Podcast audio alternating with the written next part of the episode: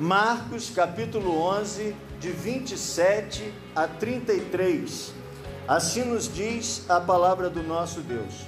Então regressaram para Jerusalém e andando ele pelo templo, viram, vieram ao seu encontro os principais sacerdotes, os escribas e os anciãos e lhe perguntaram: Com que autoridade fazes estas coisas? Ou quem te deu tal autoridade para as fazeres? Jesus lhes respondeu: Eu vos farei uma pergunta. Respondei-me, e eu vos direi com que autoridade faço estas coisas. O batismo de João era do céu ou dos homens? Respondei. E eles discorriam entre si: Se dissermos do céu, dirá então: Então por que não acreditastes nele? Se, porém, dissermos dos homens, é de temer o povo, porque todos consideravam a João como profeta. Então responderam a Jesus: Não sabemos. E Jesus, por sua vez, lhes disse: Nem tampouco, nem eu tampouco vos digo com que autoridade faço estas coisas. Que Deus nos abençoe através da sua palavra que foi lida aos nossos corações. Amados, eu quero é, reviver essa cena na sua cabeça, para que você possa compreender o que está acontecendo aqui. O Senhor Jesus Cristo, junto com os seus discípulos, ele entra em Jerusalém. Você já sabe qual é o final dessa história. O Senhor Jesus Cristo entra em Jerusalém, ele é, é glorificado nessa entrada. É, nós vimos o triunfo de Cristo na sua entrada em Jerusalém e ele começa a fazer o seu trabalho ali em Jerusalém. E quando ele chega no templo em Jerusalém, ele encontra uma situação que para ele era horrorosa. O Senhor Jesus encontra o templo tomado de pessoas fazendo comércio. As pessoas então vieram fazer comércio dentro do templo. E nós vimos que esse comércio dentro do templo era feito exatamente na parte do templo separada para os gentios. Então, o chamado átrio dos gentios era o pátio mais exterior, onde as pessoas que não eram judeus de nascimento, as pessoas que ainda não faziam parte do judaísmo, mas que foram alcançados pela palavra de Deus, essas pessoas teriam aquele lugar para se sentar. É interessante isso porque a gente vê assim, normalmente, uma pessoa que vem visitar a igreja é, e, e que não vem acompanhando alguém, ele normalmente senta nos últimos bancos. É normal, né? A pessoa que ainda não se sente de casa, ela fica sentado lá no, nos últimos bancos. Então era como se fosse os últimos bancos, o espaço reservado para aqueles que ainda não haviam se convertido a Deus. E aí pensa que eles foram nesse lugar que era para receber aqueles que iriam ouvir a palavra de Deus, eles vão nesse lugar e colocam bancas para vender as coisas que, que as pessoas precisavam comprar, é verdade, mas eles tinham que procurar um outro lugar para vender aquilo e não dentro da casa do Senhor, e não dentro da igreja. Igreja não é lugar de comércio, igreja não pode visar lucro, igreja não é feito para ganhar dinheiro. E aí perceba, por que Jesus fica chocado, por que Jesus fica irritado, muito aborrecido com essa situação? Porque o povo, ao invés de estar querendo ganhar, trazer pessoas para a presença de Deus, elas estavam ocupando o lugar dessas pessoas com suas com seus ganhos pessoais. E então você conhece a passagem, Jesus então interrompe aquilo. Jesus vira a banca. Jesus impede que as pessoas transportem coisas de um lado para o outro. Jesus então muda a ordem do que estava acontecendo ali naquele templo. Amado do Senhor, Jesus queria transformar a religião daquelas pessoas. Aqueles homens tinham como é, olhavam para a religião como um meio de se beneficiar. Infelizmente, até os dias de hoje, muitas pessoas olham para a religião como um meio de se beneficiar. Procuram achar nas coisas de Deus benefício próprio, benefício humano. E quando Jesus tenta transformar isso, eles não aceitam. Eles não aceitam.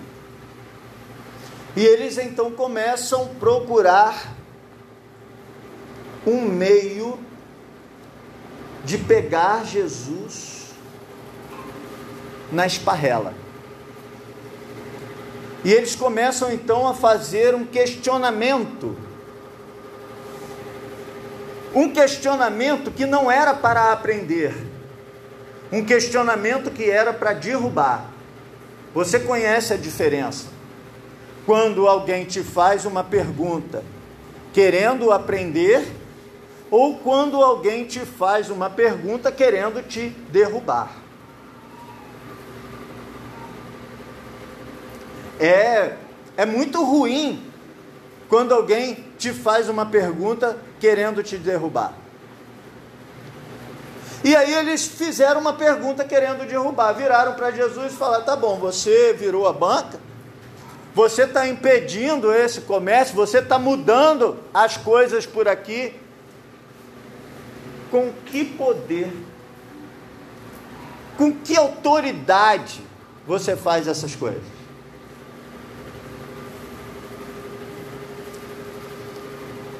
O nosso Senhor,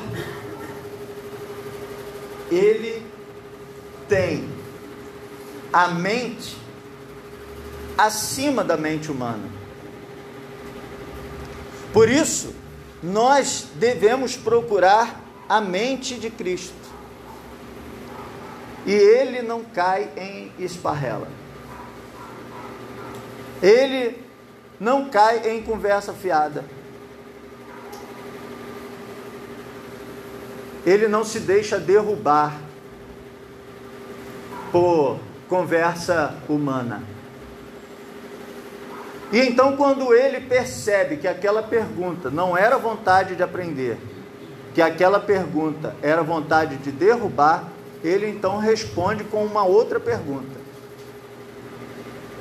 Olha a pergunta que ele faz. Ah, tá bom, vocês querem saber com que autoridade eu faço isso?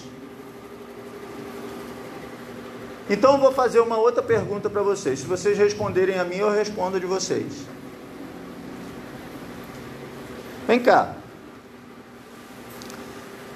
O batismo de João era do céu ou era dos homens? E aí eles eles tinham feito uma pergunta para derrubar Jesus e agora Jesus faz uma pergunta para derrubá-los. E aí eles param e pensam assim: bom, se a gente responder que o batismo de João era de Deus, ele vai perguntar: então por que, que vocês não creram nele? Por que, que vocês não se arrependeram? Você se lembra qual era o batismo de João? Nós vimos aqui semanas atrás, meses atrás. Nós vimos aqui que o batismo de João era o batismo de arrependimento, que João era a voz que clamou no deserto e disse: Olha, vocês se arrependam dos seus pecados. Então, se eles respondessem que a voz de João, que o batismo de João era de Deus, eles teriam que dizer: então por que, que vocês não se arrependeram? Por que, que vocês não deram ouvidos ao que João ensinou? Por que, que vocês não mudaram a vida espiritual de vocês? Amados, tem gente que ouve, ouve, ouve e fica analisando e fica avaliando a palavra. A palavra de Deus precisa ser recebida. Eu canso de dizer isso para vocês. A palavra de Deus não existe para aumentar o nosso conhecimento. A palavra de Deus não existe para que você seja catedrático em filosofia. A palavra de Deus existe para transformar a sua vida. Mas se eles respondessem: não, o batismo de João não é do céu, não, não é de Deus. O batismo de João é dos homens. Se eles respondessem isso, talvez eles fossem linchados ali mesmo. Talvez eles recebessem agressões físicas ali, porque João era muito conceituado.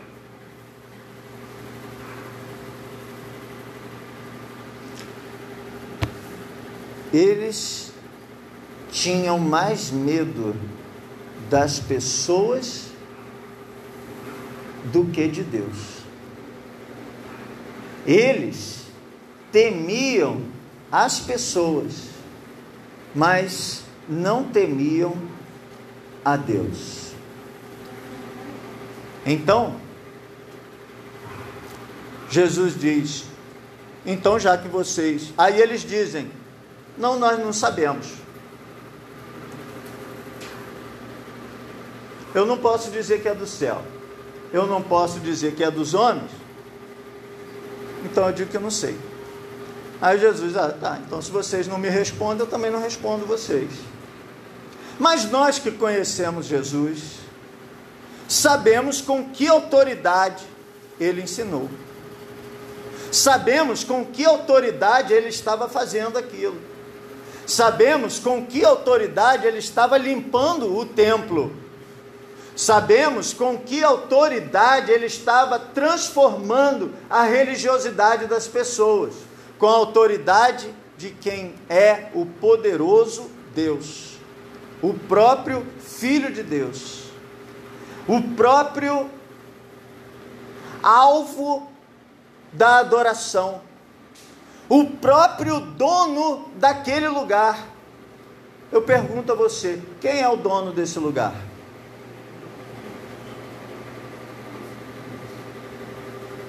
Quando você vem aqui a esse lugar, você vem por causa de quem? Nós estamos aqui por causa de Jesus.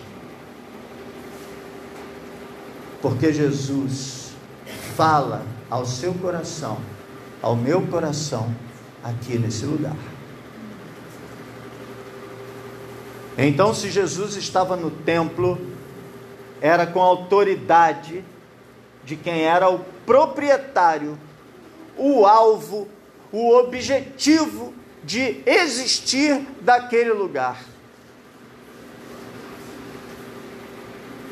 Nós vimos então que o aborrecimento de Jesus era porque as pessoas abriram mão de evangelizar. As pessoas não queriam ganhar almas para Jesus. As pessoas não queriam evangelizar. E aí nós voltamos ao nosso tema de missões. Viva o poder de transformar.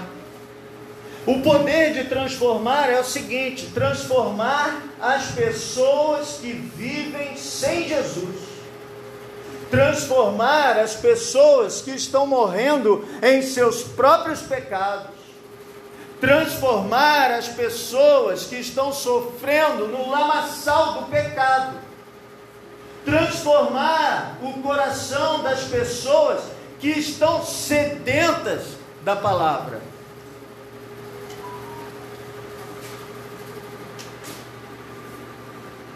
Mas só que para transformar Primeiro, eu preciso ser transformado.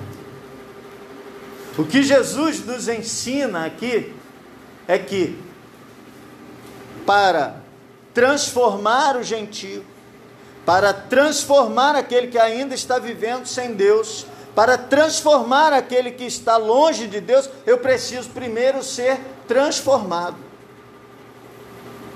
Eu preciso primeiro que essa palavra faça diferença em minha vida. Você conhece a grande comissão, o grande mandamento, a grande ordem de Jesus? Quando Jesus quando Jesus ia ia para o céu,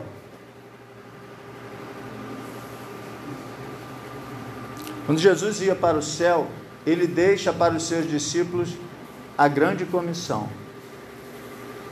pregai o evangelho a todas as nações, ensinando-os a guardar tudo o que eu vos tenho dito. Essa é a grande comissão. Essa é a grande ordem. Todas as nações. Então nós precisamos transformar uma pessoa que está na Ásia. Precisamos transformar uma pessoa que está na África. Precisamos transformar as pessoas que estão na Europa. Precisamos transformar as pessoas que estão na Oceania. Precisamos transformar as pessoas que estão nas Américas.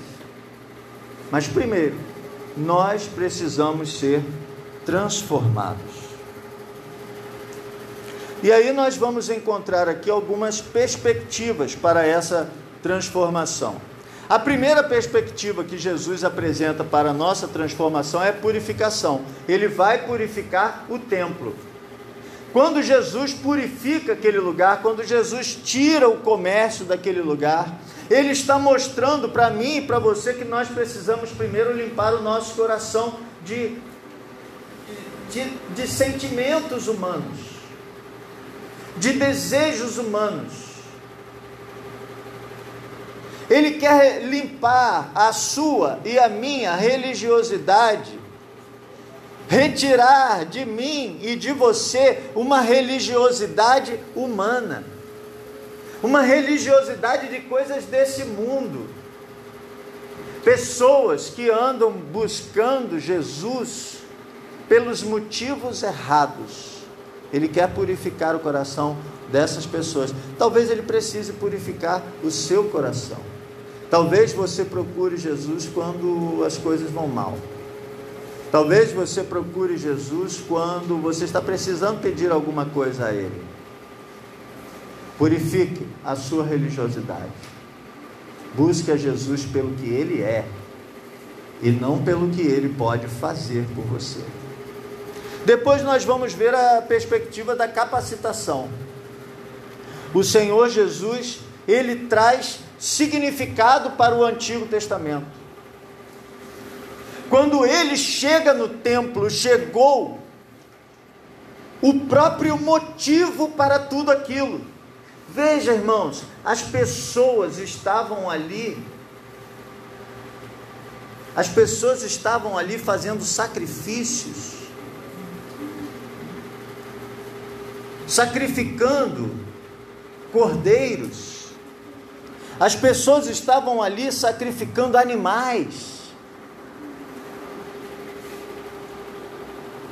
E quando você sacrificava um cordeiro, para perdão do seu pecado, isso era um simbolismo daquele Cordeiro de Deus que viria para tirar o pecado do mundo. Então agora não era mais necessário matar cordeiro, porque o próprio Cordeiro de Deus estava diante deles. Jesus é o próprio sentido da adoração. Eles precisavam transformar a mente e o coração. Eles precisavam entender que aquela religiosidade precisaria ser transformada. E eles precisariam entender isso. Esse mesmo dilema acontece com o apóstolo Paulo. Você se lembra da história? O apóstolo Paulo era um varão judeu. Ele era fariseu. Ele era muito estudioso da palavra e da lei de Deus. Quando ele tem o um encontro com Jesus no caminho de Damasco, a sua vida é transformada. Mas ele agora precisaria transformar a sua religiosidade. Eu não sei, meu amado, de onde você vem. Eu não sei qual é a sua religiosidade. Mas Jesus transforma a religiosidade. Quando o apóstolo Paulo recebe essa transformação, quando ele tem um encontro com Jesus e a sua vida é transformada, ele precisa organizar na sua mente esse essa nova vida com aquele antigo conhecimento que ele tinha. Quem já foi católico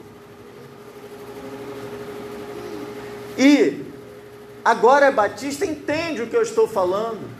Teve que abrir mão de muita coisa da sua antiga religiosidade. Teve que compreender as coisas de Deus de outra forma.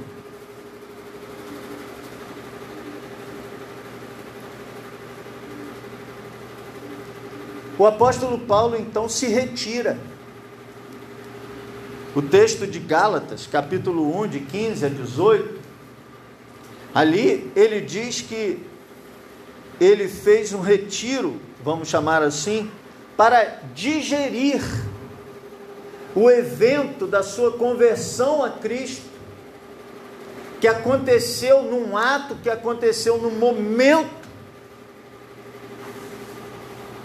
Ele precisa digerir isso à luz daquilo tudo que ele conhecia. Ele então passa três anos estudando. No final desses três anos, ele tem um encontro com o apóstolo Pedro.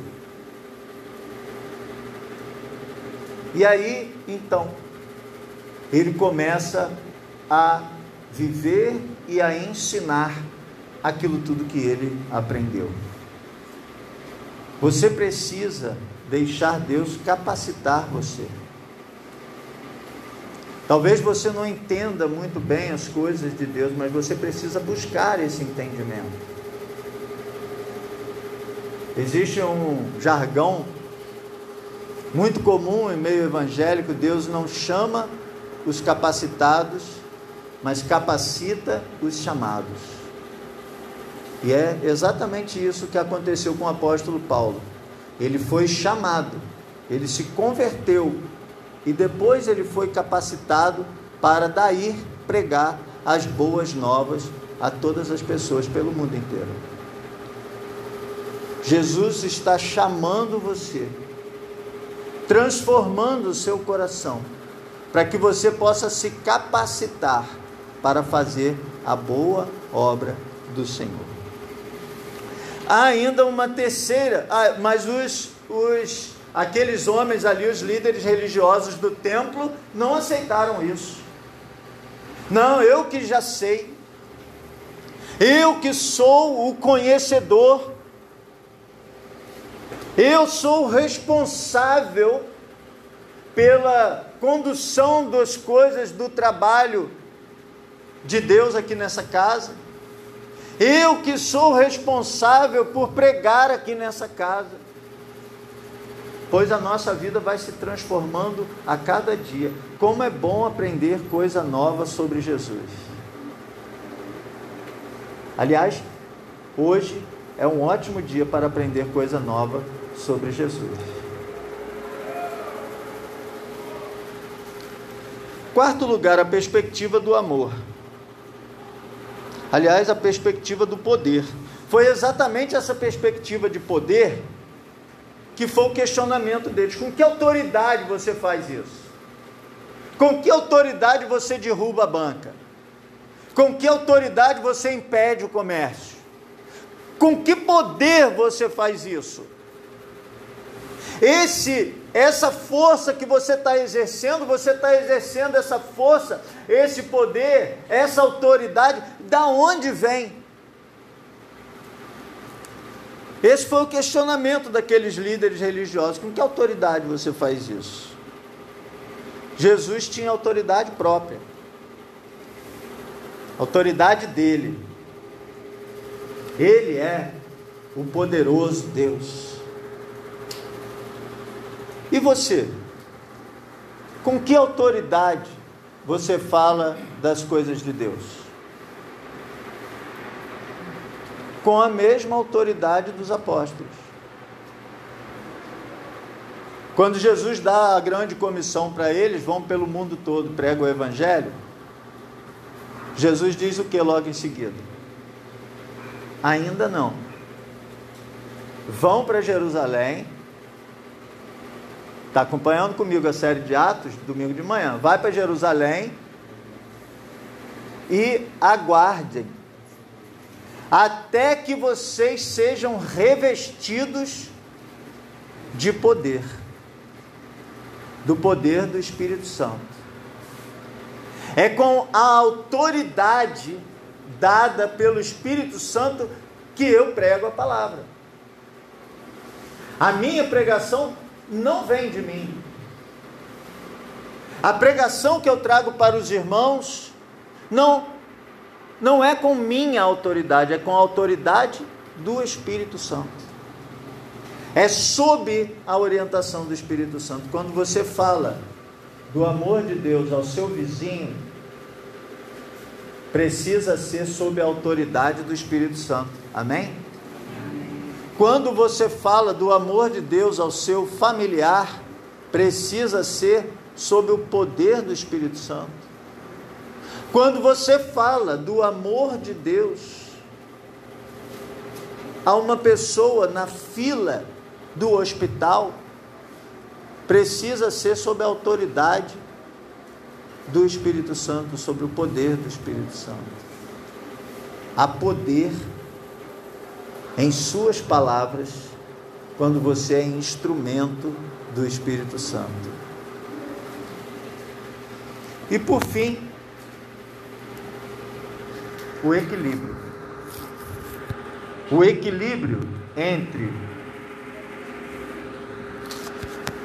poder e amor.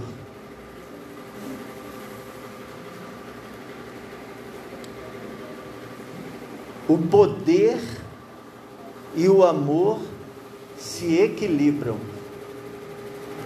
para pregar a palavra de Deus, para ganhar almas para Jesus, para levar transformação à vida das pessoas.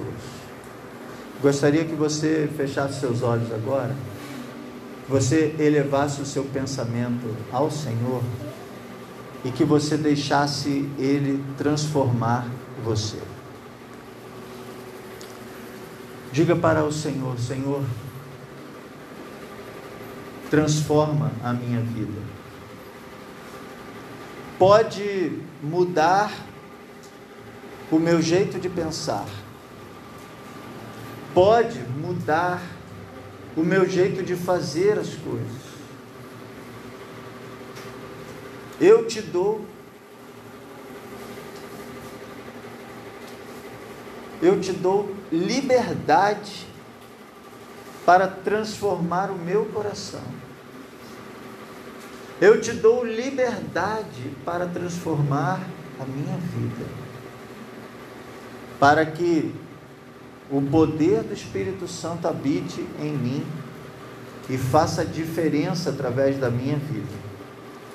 Para que o amor às almas perdidas faça diferença na minha vida. Para que eu possa aprender mais do Senhor a cada dia, que isso faça diferença na minha vida. para que o meu viver contigo seja puro, seja santo, seja perfeito aos teus olhos. Ó Deus, transforma a minha vida para que eu possa viver o poder de transformar esse poder que vem do Senhor para alcançar almas perdidas aqui e em todos os lugares do mundo através da obra missionária. Essa é minha oração, Senhor, que eu faço em nome de Jesus. Amém.